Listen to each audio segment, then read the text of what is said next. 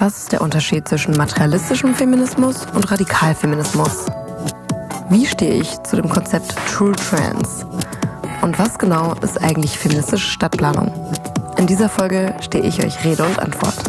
Gemeinsam werden wir in die tiefen, trüben Gewässer der Menschenrechtsverbrechen gegen Frauen blicken. Aber auch über den Tellerrand hinaus, um nicht aus den Augen zu verlieren, was wir eigentlich erreichen wollen.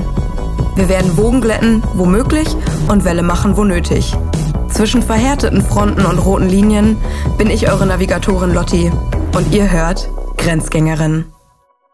So Leute, das ist jetzt der dritte Versuch, diese Folge aufzunehmen. Ich kann auch einfach langsam nicht mehr. Das habe ich jetzt die Folge hat mich schon so viele Nerven gekostet, mehr als alle anderen Folgen zusammen. Ähm, ich nehme jetzt in einem anderen Programm auf, mit einem anderen Mikro. Ich sitze in meinem Bett und habe hier irgendwie so einen Berg aus äh, einer Übernachtungs-, so Gästematratze und äh, meinen, meinen komischen Schaumstoffplatten, mit denen ich ja so Schallschutz mache. Irgendwie versucht mir ein bisschen was aufzubauen, aber ich hatte einfach gerade der Gedanke, also wir haben jetzt 23 Uhr, es ist jetzt der dritte Versuch, diese Folge aufzunehmen. Und ich hatte einfach gerade gar keinen Nerv mehr, jetzt wieder da am Schreibtisch zu sitzen und irgendwie was ja, in dieses Mikro zu labern. So, herzlich willkommen zur neunten Folge. Ich mache heute ein QA aus meinem Bett heraus. Äh, dafür habt ihr Fragen eingesendet per Instagram beziehungsweise per Not Gonna Lie. Genau, und denen widme ich mich jetzt. Und da sind auf jeden Fall sehr viele spannende Sachen dabei. Und ich habe mir jetzt gedacht, ich, ich, ich fange mal mit den lockeren Fragen an und dann arbeiten wir uns vor in, in krassere Gefilde. Ich bin mir noch nicht ganz sicher, wie gut äh, die Mikroeinstellungen sind, ob ich das so richtig halte. Wir werden es sehen. Ähm, ihr müsst jetzt einfach damit leben. Naja, habe ich jetzt äh, Bock, das einfach hier so zu machen und da müsst ihr halt damit leben, dass es heute mal ein bisschen entspannter ist und ein bisschen mehr Geräusche im Hintergrund dabei sind. Sonst versuche ich da echt richtig krass drauf zu achten, dass ich echt mich überhaupt nicht bewege und so weiter. Aber naja, okay. Äh, ich fange an mit der Frage, wie mein Wochenende war. Mein Wochenende ist natürlich ein bisschen unglücklich geendet, dadurch, dass ich gestern diese Folge aufgenommen habe. Nur um dann festzustellen, dass, äh, ja, dass die Audioanstellungen an meinem Programm irgendwie gar nicht klar gingen und ja, das war auf jeden Fall sehr frustrierend, aber ansonsten war das sehr schön, sehr entspannt. Äh, ich habe mit meinen Eltern und deren Nachbarn Activity Professional gespielt, was sehr lustig war. Da sind nur Redewendungen und Sprichwörter drin und halt Sprichwörter. Äh, ich habe um die Ecke bringen, jemanden um die Ecke bringen, habe ich äh, pantomimisch dargestellt. was, ja, hat Spaß gemacht auf jeden Fall. Dann hat jemand gefragt, wie kann man queer Schrägstrich Lipfems am besten zum Umdenken motivieren, ohne dass sie direkt abblocken? Ja, the million dollar question. Ähm, ich überlege mal, wie, wie gehe ich denn da vor? Also ich würde sagen, dass man am besten halt nicht versucht, so einen krassen Monolog zu halten oder die Leute so heftig zu indoktrinieren oder sowas. Also das kennt man ja selber, wenn jemand eine ganz andere Meinung als einen selber hat, als man selber hat, dass ja, man eher abblockt, wenn man das Gefühl hat, man wird voll überladen. Und also ich glaube, dass meistens die beste Strategie eigentlich ist, Fragen zu stellen. Und ähm, oder eine andere Technik kann, also ja, kritisch nachzuhaken, oder eine andere Technik kann halt sein, dass man mm, nicht sagt, okay, also ja, ich habe jetzt, also jetzt irgendwie finde ich das Prostitutionsbeispiel eigentlich immer am besten, dass man halt nicht sagt, okay, ähm, ja, es gibt ja auch äh, also ja, ich bin für das nordische Modell, sondern dass man dann sagt, ja, okay, es gibt ja auch viele Leute, die das nordische Modell gutheißen oder die sagen, okay, wir entkriminalisieren die, die Sexarbeit in Anführungszeichen und wir kriminalisieren aber den Sexkauf. Äh, hast du dich damit schon mal auseinandergesetzt, so ein bisschen in die Richtung und dass man dann nachhakt? Mm, eine gute Idee kann natürlich auch sein, so hey, zu schreiben, hey, guck mal, ich habe hier diesen Artikel gesehen, der setzt sich irgendwie kritisch mit dem Thema auseinander. Wenn wir beim Thema Prostitution bleiben, so hey, guck mal, hier kommt eine Betroffene zu Wort, ähm, das interessiert dich ja vielleicht, wir haben letztens drüber gesprochen. Oder ihr schickt äh, der Person, die ihr überzeugen wollt, ähm, eine Folge von Grenzgängerin und sagt so, hey, guck mal hier, hat eine Traumatherapeutin was zum Thema Prostitution gesagt. Ich habe mir gedacht, äh, das wäre ja eventuell was, was dich interessieren würde. Wir haben ja kürzlich darüber gesprochen oder irgendwie was in die Richtung. Ich habe nämlich tatsächlich letztens gehört, dass äh, ich jemanden überzeugen konnte, dass ja, Prostitution vielleicht doch nicht ganz so rosig ist, wie das oft in den Medien und so weiter dargestellt wird. Gibt es eine gute Nachfolgerin für Simone Kleinert? Mm, ich weiß tatsächlich nicht, worauf das bezogen ist. Ähm, also Simone Kleinert ist die Leiterin der Dortmunder Städtegruppe von Terre de Femme und sie ist im Vorstand, meine ich, sorry, das habe ich jetzt gerade nicht mehr ganz auf dem Schirm, vom Bündnis Nordisches Modell. Also sie ist da super aktiv. Sie ähm, hatte die Konferenz zum Beispiel in Bonn organisiert und sie ist auch beim ähm, Bündnis pro-nordisches, Bündnis pro-nordisches Modell NRW, glaube ich. Sorry, ich bin jetzt, wir haben 23 äh, Uhr, wie gesagt, ich bin nicht mehr ganz auf der Höhe. Ähm, aber genau, da ist sie überall total aktiv und auch in anderen Sachen und ähm, aber da ist sie auf jeden Fall total aktiv in vielerlei Hinsicht. Deswegen weiß ich ehrlich gesagt nicht, ähm, was sie da jetzt abgetreten hat. Aber ähm, ja, Simone ist total engagiert und äh, mit, mit Leidenschaft und mit Herz dabei und äh, gut organisiert und macht total viel. Aber ich bin mir auch sicher, egal für welche Orga das jetzt gilt, dass da eine äh, ja, würdige Nachfolgerin gefunden wird. Bock auf Ska im Westpark. Mm, also ich muss ja sagen, dass ich meine Reggae-Zeit eher so ein bisschen hinter mir gelassen habe. Ähm, aber ja, schreib mir mal, wann das ist. Äh, vielleicht habe ich Zeit und Bock. Und ist das von diesem kleinen Soundmobil? Da war ich tatsächlich schon mal. Also nicht im Westpark, aber in einem anderen Park. Und es war tatsächlich ziemlich nice. Äh, aber ich muss, ich bin aktuell so busy mit ähm, Uni und Arbeit und Podcast und ja, irgendwie, dass ich ja kaum zu Dingen komme und eigentlich so gut wie alles absagen muss, was halt nicht, äh, ich sag mal, Pflichtprogramm ist oder ja, alles, was, was, ja, nicht, ja, Pflichtprogramm das klingt so, das klingt so ernst. Ich mache auch schon noch schöne Sachen, die mir gefallen, aber äh, ja. Sag mir mal Bescheid, wann das ist, ähm, dann schaue ich, ob ich dafür Zeit habe. Wie groß bist du?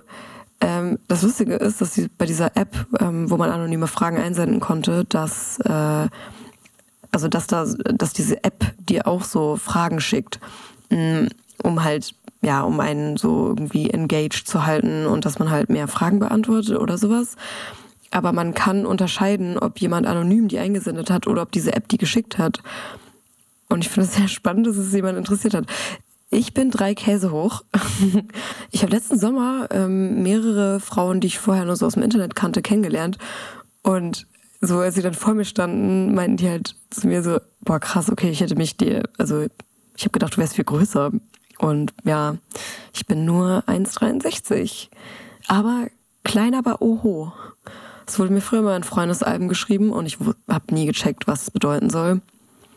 Und heute weiß ich es. Ich musste auch tatsächlich, ich hatte in meinem alten Reisepass stand 1,65.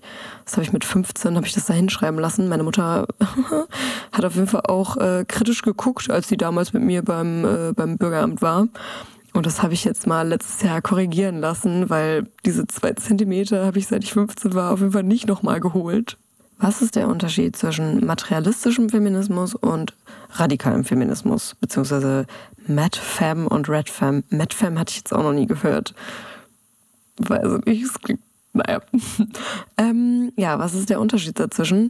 Ich würde sagen, dass der Kernunterschied zwischen beiden Strömungen ist, dass materialistische feministische, äh, materialistische Feministinnen äh, ja so den, den Kern der Unterdrückung der Frau in dem Zusammenspiel aus Patriarchat und Kapitalismus sehen und dass radikale Feministinnen eben sagen, nee, die Wurzel des Problems liegt äh, im Patriarchat oder in der männlichen Gewalt. Und dann, klar, gibt es natürlich ganz viele verschiedene Theoretikerinnen, die zu beiden Strömungen geschrieben haben.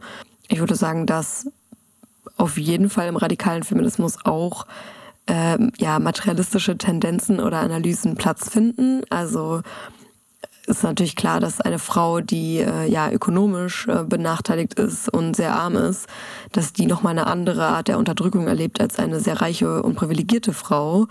Aber was eben allen gemein ist, ist, dass ja die Frau äh, von einem Arbeiter genau die von einem, wie die von einem CEO oder von einem berühmten Schauspieler oder keine Ahnung was, dass die alle gleichermaßen von Gewalt betroffen sind oder betroffen sein können. Und ich finde, das, das konkreteste Beispiel ist da für mich immer, mm, dass ja zum Beispiel Rihanna ist ja eine der, eine der reichsten Frauen der Welt und dass die ja auch so richtig krass von Chris Brown, von ihrem Ex-Freund damals verprügelt wurde und ja, keine Ahnung, dass es halt keinerlei Konsequenzen für ihn hatte. Also er hat irgendwie Anzeige bekommen und er hat auch mehrere Anzeigen, aber er ist so geliebt, er hat ständig irgendwelche Nummer 1 Songs und so Männer werden halt einfach für ihre Gewalt, werden einfach nicht gecancelt dafür. Oder was ist gecancelt, aber werden ja nicht mal verurteilt dafür. Und ähm, ja, das ist der Grund für mich, warum ich eher dem Radikalfeminismus als dem materialistischen Feminismus äh, ja, anhänge. Und ich habe ich gerade die ganze Zeit materieller Feminismus gesagt? Sorry, es ist schon spät. Welche Dortmunder Gruppen und äh, Orgas und Gruppen wissen noch, was eine Frau ist? Ja, da sind nicht mehr ganz so viele übergeblieben. ähm, also es gibt auf jeden Fall eine Telefarm Städtegruppe, da freuen wir uns auch immer über Zuwachs. Man muss auch nicht äh, Mitfrau im Verein sein offiziell, sondern äh, man kann sich einfach direkt so bei uns in der Gruppe einbringen und wenn das gut passt und man eben regelmäßig an den Meetings teilnimmt und äh, ja, sich engagiert, dann kann man auch so Mitfrau werden. Dann gibt's natürlich noch Sisters, die Ortsgruppe. Die sind auch total aktiv. Die machen, ich glaube, jeden Monat einen, Themen, äh, einen Themen, Themenabend und machen eben so auch noch weitere Workshops und Veranstaltungen. Und äh, genau, die sind dabei, praktisch diese Gruppe aufzubauen. Bestes ist das, ähm, die arbeiten ja äh, oder helfen ja Frauen beim Ausstieg, den prostituierten Frauen. Und es dauert einfach deutlich länger, um praktisch so eine Gruppe zu etablieren, weil die Arbeitsweise ja ganz, ganz anders ist als bei anderen Organisationen. Also ja, man muss sich praktisch erstmal so ein bisschen auch in der Stadtgesellschaft etablieren und äh, ja, Kontakt in diese Szenen aufbauen, um Kontakt mit den Frauen, die, denen man eben helfen möchte, aufzubauen. Und wer auf jeden Fall noch stabil ist, sind die kurdischen Frauen in Dortmund, der kurdische Frauenverein. Die werden jetzt zum Beispiel auch einen Workshop von Sisters, äh, zumindest die Räumlichkeiten bereitstellen. Erzähl uns, was im XOXO Küsschen und Blowjob Podcast so gesprochen wird. Im weinender Smiley. Ja, Anna, irgendwann werde ich noch dazu kommen, diesen Podcast aus Dortmund, das ist ein Pro-Prostitutions-Podcast, irgendwann werde ich dazu kommen, den zu hören. Und dann werde ich auch meinen Senf dazu geben. Aber ganz ehrlich, äh, ich hatte bisher einfach noch keinen Nerv, mir so eine auditive Qual anzutun. Und sorry, ich, ich habe ihn nicht gehört. Wie gesagt, ich, ich unterstelle diesem Podcast sehr viel. Aber ja, irgendwann werde ich den mir bestimmt nochmal anhören und äh, ja, analysieren. Okay, und wo wir jetzt schon bei lokalen Sachen waren. Jemand hat gefragt, was nächste gute Veranstaltung in Dortmund? Äh, ja, die nächste gute Veranstaltung ist, ähm, äh, mal schauen, ob diese Folge wirklich pünktlich am Dienstag rauskommt, weil, ähm, ja, das will ich auch eigentlich keinem mehr zumuten, gleich noch diese Folge äh, zu bearbeiten. Ähm, aber heute Abend, also am äh, 16. ist eine Veranstaltung von Sisters, ein, äh, ein, ein Kennenlernabend mit Film und mit Diskussion. Und am 1. Juni ähm, wird, dieses, wird das Event von Sisters nachgeholt, das eigentlich bei der kritischen Wochen äh, von der RUP stattfinden wollte, sollte. Boah, ich bin echt schon so K.O., ich kann schon gar nicht mehr sprechen. Ja, auf jeden Fall sollte da ja ein Workshop und, oder eine Veranstaltung, ein Vortrag und ein Workshop stattfinden von einer ehemaligen Prostituierten.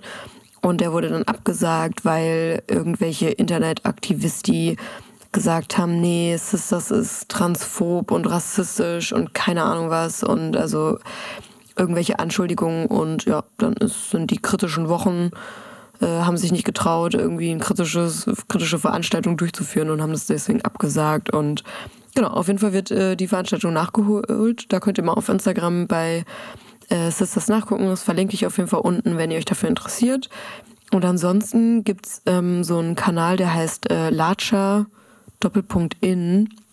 Mm, also das ist, glaube ich, auch so ein Blog und irgendwie auch ein Telegram-Kanal. Und da werden auch immer ganz gute Veranstaltungen reingepostet. Ich weiß, dass auch am 16. ist auf jeden Fall auch ein kritischer Vortrag zum Thema DITIB-Moschee in Wuppertal im Trotz, allen, Trotz allem in Witten. Das wäre auch noch eine Idee. Ist ja nicht so weit.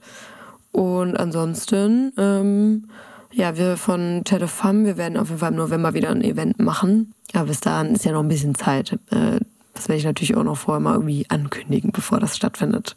Ist auch mega geil. Also ich nehme jetzt einfach ein GarageBand auf. Ähm, also es ist einfach so ein eigenes Programm von Apple irgendwie. Weil, keine Ahnung, mit meinem eigenen Programm ist halt voll der, voll der, ah, voll der Terz gewesen irgendwie. Und ich habe jetzt gerade mal kurz rübergeguckt, wie lange ich schon aufnehme. Und ich sehe das aber in Takten. Ja, ich habe jetzt irgendwie 600 Takte aufgenommen. Ich denke mir auch so, keine Ahnung, was das jetzt bedeuten soll. Naja, ich glaube, es hätte wahrscheinlich auch so eine Einstellung für Podcast oder irgendwas gehabt. Aber naja, habe ich nicht. Kann ich nichts ändern dran. Und dann bleibe ich nochmal kurz bei, bei den lokalen Ereignissen. Und zwar hat jemand gefragt, finde ich jetzt die Frage wieder, ja, da ist sie. Was ist im Nordpol passiert? Kannst du die, kannst du die mal fragen? Also, den Nordpol werde ich auf jeden Fall nicht fragen, was da passiert ist. Ähm, aber ich kenne die Frauen, die davon betroffen sind. Und ja, da wurden halt äh, Feministinnen wurden aus dem Nordpol ausgegrenzt oder aus irgendwelchen Veranstaltungen rausgeschmissen, weil die sich eben kritisch zum Thema Selbstbestimmungsgesetz positioniert hatten oder weil die eben bei Sisters sind oder bei Terre de Femme und ähm, oder noch nicht mal unbedingt, äh, sondern einfach nur, weil sie mal irgendwelche kritischen Fragen gestellt haben. Das ist halt und gleichzeitig habe ich halt auch gehört von, äh, also das nicht aus erster Hand, aber ähm, habe ich von anderen gehört, dass eben Männer, die erstens die gleichen Positionen vertreten, weiterhin da willkommen sind und aber auch Männer, die Sexualstraftäter sind, also die wirklich andere Frauen belästigt haben und übergriffig geworden sind, die sind weiterhin da willkommen. Aber Frauen, die kritische Fragen stellen, Frauen, die äh, ja nicht Ja und Abend zu allem sagen, die sind nicht erwünscht. Also absolut lächerliche, boah, regt mich richtig auf. Finde ich einfach, ich, also wirklich ganz ganz unangenehme Leute anscheinend und ähm, ja, also die hatten ja auch zu diesem krassen Gegenprotest da bei unserem Telefam-Event aufgerufen und äh, also ich finde das echt, weiß ich nicht, Schande. Kathleen Stock. Punkt. Wann? Fragezeichen. Ähm, ja, ich würde sie gerne einladen in einen Podcast. Das wäre bestimmt ein mega spannendes Gespräch. Das Ding ist halt nur, dass mein, mein, mein Vorsatz oder mein Ansatz hier ist, das möglichst zugänglich zu machen. Was bedeutet, dass wenn ich so ein Interview mit ihr führe, ähm, dass ich dann das ganze Interview auf Deutsch transkribieren muss, also den ganzen Text abschreiben muss. Okay, dafür gäbe es eventuell eine AI, aber dann muss ich das Ganze übersetzen und dann muss ich das Ganze als Interview auf Deutsch nochmal vertonen und also ihr merkt, ich habe mir auch schon Gedanken darum gemacht, weil äh, ich habe Kathleen ja letztes Jahr im äh, Herbst persönlich kennengelernt und dann habe ich eben und hatte vorher halt nur ihren Substack gerede, gelesen und habe jetzt im Winter ihr Buch gelesen und fand es halt mega mega gut, also wirklich eines der besten Bücher so zum Thema mh, mm, kritische, aber ich sag mal ausgewogene oder sehr ja, sehr wohlgesonnene kritische Auseinandersetzung mit Selbstbestimmungsgesetz und Transidentität und so weiter. Und äh, ja, ich, also ich würde sie gerne einladen, aber mh, mm, die englischen Interviews, da das ist gerade, also wirklich, ich würde gerne, aber ich habe aktuell einfach keine Kapazität dafür. Aber ähm, ich habe auch schon mit ein paar von meinen Zuhörerinnen und Zuhörern darüber gesprochen oder geschrieben, wie ich äh, plane, eventuell nach dem Jubo-Projekt hiermit weiterzumachen, also nach dem Jubo-Programm. Weil, äh, ah genau, sorry, da hatte ich auch letztens äh, in meiner letzten Einzelfolge, glaube ich, voll den Unsinn erzählt. Da habe ich erzählt, dass ähm, äh, dass das im Juni endet. Das stimmt überhaupt nicht. Ich hatte das nur irgendwie so abgespeichert, weil ja die äh, die Mitfrauenversammlung im Juni ist. Und das Jubo-Programm geht aber noch bis September, aber ich werde trotzdem vorher eine Pause machen müssen, einfach weil ich mein Studium beenden möchte. Und dann mal schauen, wie das hier weitergeht. Aber ich, ich, ich, ich die Ideen habe ich auch schon. Aber ja, also das wäre natürlich mega cool, mit Kathleen Stock äh, ein Interview zu führen. Sie ist schon, ach, sie ist mega lustig und äh, cool und äh, klug. Und also ihr Buch äh, Material Girls Mm, also sie ist ja Philosophieprofessorin, beziehungsweise gewesen, bevor sie rausgemobbt wurde. Oder, also, naja, sie ist freiwillig gegangen, aber sie wurde schon rausgemobbt. Und das in dem Buch merkt man das halt, also weil sie immer dann, sie macht so die Argumente auf und es sind so, okay, ähm, äh, das und das und das irgendwie, also es gibt jetzt irgendwie so vier Argumente von praktisch der Transaktivistenseite und äh, ich werde jetzt folgend darlegen, also meine Kritikpunkte daran. Und sie geht so sehr dezidiert vor und sehr geordnet. Und ich fand es einfach enorm gut, um ihr dabei zu folgen. Also ich habe das halt als Hörbuch gehört. Und dann habe ich das noch äh, bei einem Gewinnspiel gewonnen, das Buch. Richtig gut zum Nachlesen so. Und also ich fand es total gut verständlich. Ähm, ich meine, ich kann auch gut Englisch, aber ich glaube, ich musste nur bei den Stellen, wo sie Judith Butler zitiert, äh, mehrmals zurückspulen, weil das einfach ähm, wenn die wörtlich zitiert wird, so, das ist einfach, ja, Butler, naja. Ich hätte mir irgendwie einen Stift mitnehmen sollen hier in mein Bett, um äh, abzuhaken, welche Fragen ich schon gestellt habe. Also ich habe mein Handy hier und ich habe mir aufgeschrieben, welche Fragen vor mir liegen. Mhm, aber naja, ich will jetzt auch nicht nochmal aufstehen, weil es ist schon echt bequem. Also mal schauen, mal schauen, wie die Quali ist und so weiter. Aber eigentlich äh, schon Bock, jetzt jedes Mal so entspannt Podcast aufzunehmen. Unser Trans-NB BIPOC Sexworky Polycule sucht noch Flinters. Bock? Na klar. Was sonst? Was hältst du von dem Konzept True Trans, das ja auch so einige Red Femmes vertreten?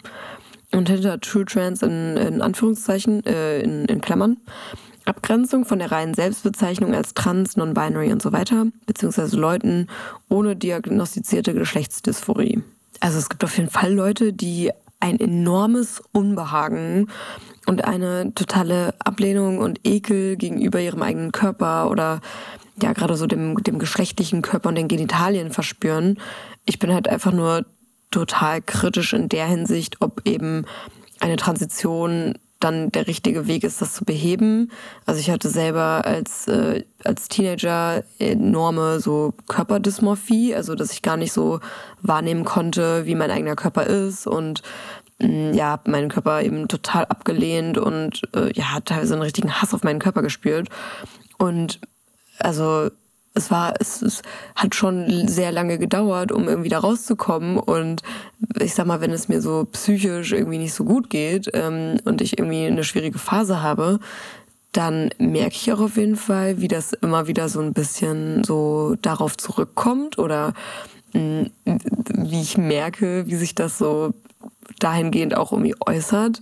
Ähm, aber generell habe ich halt einfach gelernt, mich zu akzeptieren, wie ich bin und ja, ich weiß es nicht. Also, okay, ähm, True Trans ist natürlich nochmal ein bisschen was anderes. Also, mm, ich kenne auch Personen, die tatsächlich, also transsexuell sind, also oder was heißt, ne, also die haben eben äh, Geschlechtsdysphorie, also eine enorme Ablehnung ihres eigenen Körpers und die sind dann entsprechende Schritte gegangen, um eben ihren Körper zu verändern und nur weil ich das kritisch sehe, also auch diese körperlichen Veränderungen, das kann ich gleich nochmal kurz erklären, aber das heißt ja nicht, dass ich diesen Menschen nicht auch irgendwie Respekt entgegenbringen kann und dass sie Menschenrechte und äh, Würde verdient haben, sondern also meine Kritik geht ja auch nicht um Einzelpersonen, sondern so generell, wie das halt allgemein ist. Ähm, wobei ich auch sagen muss, dass ja gerade in den USA wird es ja ähm, von so Konservativen sehr, sehr stark gepusht. Und da habe ich immer das Gefühl, mh, dass es eher so ja eigentlich eher Homophobie ist, die dahinter steckt. Ne? Also dass dann halt äh, die Personen eine Transition machen und aber mit praktisch Same-Sex-Partnern, also gleichgeschlechtlichen Partnern zusammen sind mm, und das eben aus dieser konservativen Sicht dann wiederum so die Stereotype erfüllt werden. Mm, und jetzt bei Radikalfeministinnen, also ich finde das überhaupt nicht verwerflich, äh, mit Personen, die transident sind oder, oder transsexuell, also mit denen befreundet zu sein oder in, in Kontakt zu sein und so weiter. Mm. Aber also ich finde halt, also der, der reelle Gedanke ist halt, man kann das Geschlecht nicht wechseln und niemand wird im falschen Körper geboren. Und ich bin halt der Meinung, dass man eher auf Richtung Selbstakzeptanz hinarbeiten sollte, als halt auf äh, die Veränderung des eigenen Körpers. Mm, und also, weil ich sag mal, die Position, dass ich halt sage, boah, ich stehe auch einer Transition an sich sehr, sehr kritisch gegenüber, die höre ich tatsächlich auch gar nicht so oft. Da wird immer gesagt, ja, erwachsene Menschen sollen auch machen, was sie wollen und so weiter. Und ich habe mich wirklich intensiv mit der Realität auseinandergesetzt, wie halt so Transitionen ablaufen und mit den medizinischen Konsequenzen. Und es ist in den meisten, in, also in, zum großen Teil ist es einfach hochexperimentell, was da gemacht wird. Also zum Beispiel ähm, eine männliche Person, die Östrogen einnimmt, da steigert sich das Krebsrisiko enorm äh, bei jemandem, bei einer weiblichen Person, die Testosteron einnimmt. Das kann zu vaginale Atrophie führen, das kann, ähm, ich glaube, zu Thrombosen und zu Schlaganfällen führen. Also das Risiko wird enorm gesteigert. Und es gibt ganz, ganz wenige Studien, die eben wirklich die Langzeiteffekte von diesen Medikamenten untersuchen. Also ich habe auch schon Stories gehört von äh, Transmännern, also weibliche Personen, die dann äh, Testosteron nehmen und wo das dann zu einer vaginalen Atrophie geführt hat und äh, also das könnt ihr jetzt gerne selber googeln, am besten ohne Bilder. Ähm, und dann letztendlich hat das zu einer Sepsis geführt, also zu einer Entzündung des ganzen Körpers. Und so eine Sepsis kann dann zu Multiorganversagen führen. Und ähm, ja, also ich, ich sehe da so viele kritische Sachen, ähm, genauso wie halt ja die OPs zu machen. Ähm, also es geht da halt in den meisten Fällen halt mehr um Ästhetik als halt um Funktion. Und ja, ich glaube, dass vielen, vielen jungen Transsexuellen eben, ja, irgendwie ein sehr romantisiertes Bild davon ähm, präsentiert wird und dass die Realität irgendwie verschleiert wird, weil ja, es wirklich gravierende Eingriffe sind und ähm, wie gesagt, es werden halt keine Langzeitstudien durchgeführt und ja, also klar, jede Person muss ihre eigenen Entscheidungen treffen, ähm, aber ich, wie gesagt, sehe das halt einfach super kritisch, weil ich mich damit auseinandergesetzt habe. Heißt aber nicht, dass ich nicht trotzdem irgendwie einen guten Austausch mit Personen habe, die eben transsexuell sind und die diese Eingriffe gemacht haben. Äh, so, ich, ich kann mich trotzdem gut mit denen verstehen und denen respektvoll und auf Augenhöhe begegnen. Genauso wie die mir ja auch Respekt entgegenbringen, obwohl wir ja total gegensätzliche Positionen irgendwie vertreten, weil in anderer Hinsicht haben wir oft dann überschneidende Positionen und genau, also ich finde, das ist ja einfach so ein generelles Ding, äh, da habe ich ja schon in dieser Kontaktfolge, Kontaktschuldfolge drüber geredet, dass ja so dieser Korridor an Meinungen auch viel, viel enger wird und ähm, auch wenn ich total kritisch diesen ganzen Sachen gegenüberstehe, heißt es nicht, dass ich irgendwen hasse oder dass ich jetzt äh, die Leute persönlich deswegen angehen muss oder sowas, um Himmels Willen, ey. So, jetzt mal gucken. Ich habe jetzt hier schon fast alle Folgen abge Fragen abgehakt. Ähm, oh, ich glaube, zwei, zwei schöne Fragen habe ich noch. Und eine sehr, sehr cute Nachricht. Ich finde dich cute, smart und funny und wünschte, wir wären Freundinnen, die süß zusammen auf den Wochenmarkt und zu Lesungen gehen ja, Girl, wünsche ich mir auch. Ähm, das klingt total super. Und boah, ich habe auch schon mal so überlegt, ne? Ich, ähm, also ich möchte halt gerne irgendwie, nachdem ich meinen Bachelor fertig habe, ist ja so Klassiker, dass man irgendwie eine größere Reise unternimmt. Und ich habe schon mal überlegt, so, ich muss gar nicht weit wegfahren.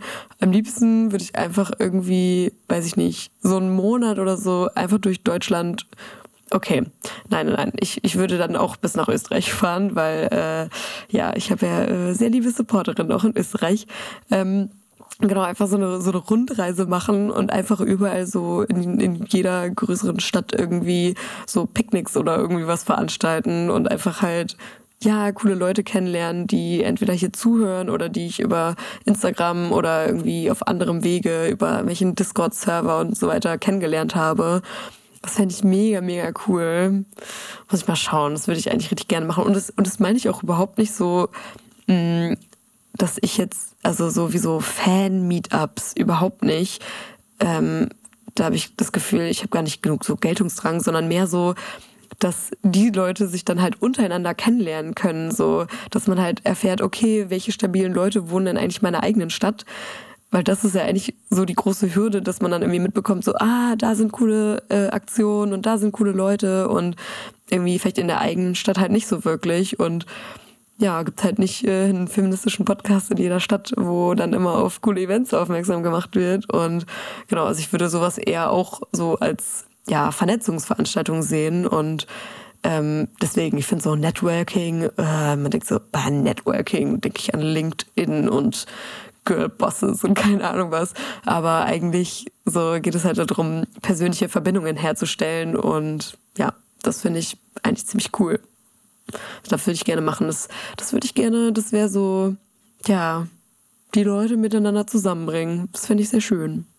Vielleicht eines Tages wird das was. Okay, vorletzte Frage. Wie stehst du zu Männern, die sich als Feministen bezeichnen? Ja, da möchte ich gerne ja, Simone Beauvoir nicht zitieren, aber ähm, in der äh, in der Doku über Alice Schwarzer, da war eine sehr, sehr lustige Szene. Und zwar haben da ähm, wurden, wurden Simone Beauvoir und Sartre zusammen interviewt. Und dann wurde ihr, glaube ich, mehr oder weniger die gleiche Frage gestellt.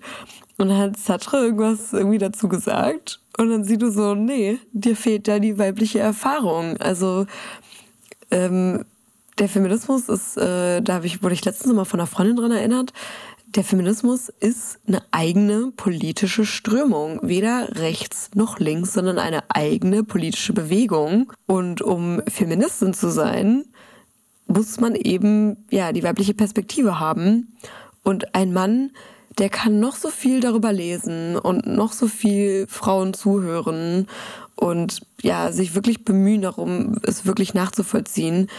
Aber im Endeffekt wird er niemals verstehen, wie es halt ist, so von klein auf so diese ganzen Erwartungshaltungen zu haben und äh, ja, dass halt von klein auf man irgendwie in diese Rolle als Frau gedrängt wird und sexualisiert wird und boah, die Blicke der, der Pädomänner und boah, das ist wirklich, das, das kann man sich nicht vorstellen. So, das, man kann versuchen, das nachzuvollziehen, aber man wird es wirklich nie, wenn man es nicht am eigenen Leib gespürt hat, wird man es nie 100% nachvollziehen können. Und deswegen, ein Mann, der sich als Feminist bezeichnet, sagt mir dass er sich nicht genug mit dieser Bewegung auseinandergesetzt hat, um eben ja tatsächlich theoretisch diese, diesen Begriff claimen zu können. Das ist ja wie Sascha Lobo, Alter. Boah, dieser Dude, wenn ich mir das anhöre, was der da ähm, bei dieser komischen Online-Marketing-Konferenz erzählt hat, wie er sich wie der größte Feminist aufspielt und halt nichts verstanden hat, Frauen halt mundtot macht und äh, übergeht und boah, boah richtiges, das ist so einer der schlimmsten. Und deswegen, so als Mann, man kann pro-feministisch sein, man kann pro-Frau sein. Und ich muss ganz ehrlich sagen, meiner Erfahrung nach, die Männer, die sich als krasse, am krassesten als so Feministen aufspielen oder auch teilweise als feministische Allies, das sind am Ende die, die trotzdem irgendwie, weiß ich nicht, so chauvinistisch sind oder halt voll sexistisch und wo ich immer das Gefühl habe, so, ey, wenn, wenn du wirklich diese Ansichten vertrittst, wenn du wirklich so dieser Meinung bist, dann musst du dich auch nicht so krass damit aufspielen und äh, auch, auch nicht diesen Begriff für dich claimen. Also, liebe Männer, wenn ihr euch irgendwie, irgendwie mit diesem Titel rühmen wollt, bezeichnet euch als pro-feministisch, aber ihr seid keine Feministen. So, und dann kommen wir zur letzten Frage. Ähm, das, das Beste lasse ich mir ganz gerne bis zum Schluss. Und zwar, was genau ist feministische Stadtplanung? Was eine schöne Frage. Glad you asked. da könnte ich ja ewig drüber reden. Also ganz einfach erklärt ist feministische, Stadt, feministische Stadtplanung eine Stadtplanung und Stadtentwicklung und Stadtforschung, die an den Bedürfnissen von Frauen ausgerichtet sind. Also was bedeutet das in der Realität? Eines der wichtigsten Themen, und das wird tatsächlich in der feministischen Stadtplanung, feministischen Stadtplanung ähm, so im Mainstream-Diskurs meistens auch voll missachtet. Aber das eine der wichtigsten, eine der grundlegendsten Sachen sind Toiletten. So, also es ist wirklich, das, das war so revolutionär, dass es auf einmal öffentliche Toiletten gab, dass halt Frauen das Haus verlassen konnten und am öffentlichen Leben teilnehmen konnten, weil sie eben nicht irgendwie in eine, in eine kleine Gasse gehen mussten, da ihren Rock hochziehen und dann auf den Gehstein pissen mussten, sorry, äh, sondern dass sie auf einmal wirklich ein Wasserklosett benutzen konnten. Und äh, das ist auch heutzutage. Ich habe das letztens ähm, äh, von äh, Linda, von Linda Bialas, äh, liebe Grüße an der Stelle, habe ich das äh, gehört, dass an voll vielen Spielplätzen gibt es einfach keine Toiletten. So, was machst du da als Mutter? Es ist ja nicht nur, dass, dass du selber auf Toilette musst oder dass schwangere Frauen zum Beispiel viel, viel, also viel öfter auf Toilette müssen, sondern auch, was machst du mit deinen Kindern? Also, so und oder was machst du, wenn du ein Kind Windeln wechseln musst oder sowas? Ähm, Wäre es doch mal irgendwie schön, zumindest danach die Hände waschen zu können. Und ja, andere Sachen sind dann halt sowas wie mh, hm, Barrierefreiheit, total wichtig. Äh, also für, für ja, schwangere Frauen oder für Frauen äh, mit Kindern, für behinderte Frauen. Äh, dann, ich habe auch eine längere Zeit in der Verkehrsplanung gearbeitet und äh, ja auch viel äh, zu dem Thema geforscht. Und da ist zum Beispiel ein super wichtiges Thema, mh, dass man äh, die Wegeketten erforscht von Frauen. Also die Wegeketten von Frauen sind meist deutlich komplizierter als die von Männern. So in der klassischen kleinbürgerlichen Familie, also Ne, in der Stadtplanung, man schaut sich natürlich auch irgendwie so die historischen Entwicklungen an und äh, welche Auswirkungen dann zum Beispiel so die, die Suburbanisierung hatte. Also ja, da, da, es ganz, ganz viele spannende Sachen. Und auf jeden Fall ist halt so, bei der klassischen Kleinfamilie wäre halt, dass der Mann Vollzeit arbeitet und die Frau ja macht äh, irgendwie eventuell Teilzeit oder ist halt Hausfrau. Ähm, oder naja, heutzutage auch oft Vollzeit arbeiten, aber trotzdem kompliziertere Wegeketten ähm, also ein Beispiel wäre dann, okay, die fährt halt morgens, ähm, äh, ja, fährt sie los und bringt ihre Kinder zum Kindergarten oder zur Schule. Dann fährt sie zur Arbeit, dann nach der Arbeit geht sie was einkaufen, danach holt sie die Kinder ab und danach fährt sie nach Hause. Und dass solche Sachen eben ja deutlich komplizierter sind als der Mann, der morgens zur Arbeit fährt und dann nachmittags wieder zurück. Ähm, und ich würde so generell sagen, also ne, das ist jetzt nur so ein sehr archaisches, archaisches ein sehr überspitztes Beispiel. Aber ich würde sagen, dass generell es ja immer eine gute Idee ist, egal was man betrachtet, sich also die Realität anzuschauen und dann zu gucken, okay, wer ist denn sozusagen das schwächste Glied in unserer Kette? Und da würde ich halt sagen, dass das äh, zum Beispiel Frauen mit Behinderungen sind. Frauen mit Behinderungen sind, ähm, also die Wahrscheinlichkeit, dass sie zum Beispiel von Gewalt betroffen sind, ist um ein Vielfaches höher. Also ich glaube, zwei oder dreimal so oft oder häufig sind äh, behinderte Frauen von Gewalt betroffen. Und ja, und was bedeutet das dann zum Beispiel für Frauenhäuser, wenn Frauenhäuser zum Beispiel nicht barrierefrei sind? Und ja, also all solche Themen müssen eben mitgedacht werden, um zum Beispiel auch Frauen vor Wohnungslosigkeit oder Obdachlosigkeit zu schützen. Und äh, ich kann ja schon mal ein bisschen spoilern, äh, dass die nächste Einzelfolge, da wird es auch ein bisschen in die Richtung gehen thematisch. Da freue ich mich sehr drauf. Und ja, ähm, damit bin ich für heute durch. Ähm, vielen lieben Dank, dass ihr wieder zugehört habt und dass ihr fleißig Fragen eingesendet habt. Vielen Dank für 400 äh, Abonnentinnen oder Follower auf Spotify und boah, fast 500 auf Instagram. Ich finde es richtig crazy, wenn ich mir so vorstelle, dass halt, keine Ahnung, halt 400, 500 Leute mir zuhören. Also wenn ich mir, ich, oh Gott, wenn ich mir das in so einer Halle vorstelle, also ich bin, ich bin schon ein sehr extrovertierter und äh, ja, selbstbewusster Mensch. Aber so Lampenfieber oder so Nervosität vor sowas, huh, naja, ich mache das hier aus dem bequemen Komfort meines Bettes heute. Richtig nice. Ich freue mich jetzt auch richtig, meine Kontaktlinsen rauszunehmen. Und dann schneide ich das noch eben meine tausend Takte und ja, äh, wenn es euch gefallen hat, dann freue ich mich über fünf Sterne und eine gute Bewertung. Und ich freue mich, wenn ihr den Podcast Freundinnen und Freunden empfehlt. Ähm, oder auch diese einen Freundin, bei der ihr merkt, ah, die, die ist auf der Kippe zur Abolitionistin zu werden. So schickt er das Interview mit Dr. Kraus wirklich, das hat mein Bild auch nochmal komplett verändert. Äh, so, obwohl ich mich vorher schon viel mit dem Thema auseinandergesetzt hatte. Und ja, so, das war's. Vielen Dank fürs Zuhören. Wir sehen uns in der nächsten Woche. Macht's gut, bis dann. Tschüssi.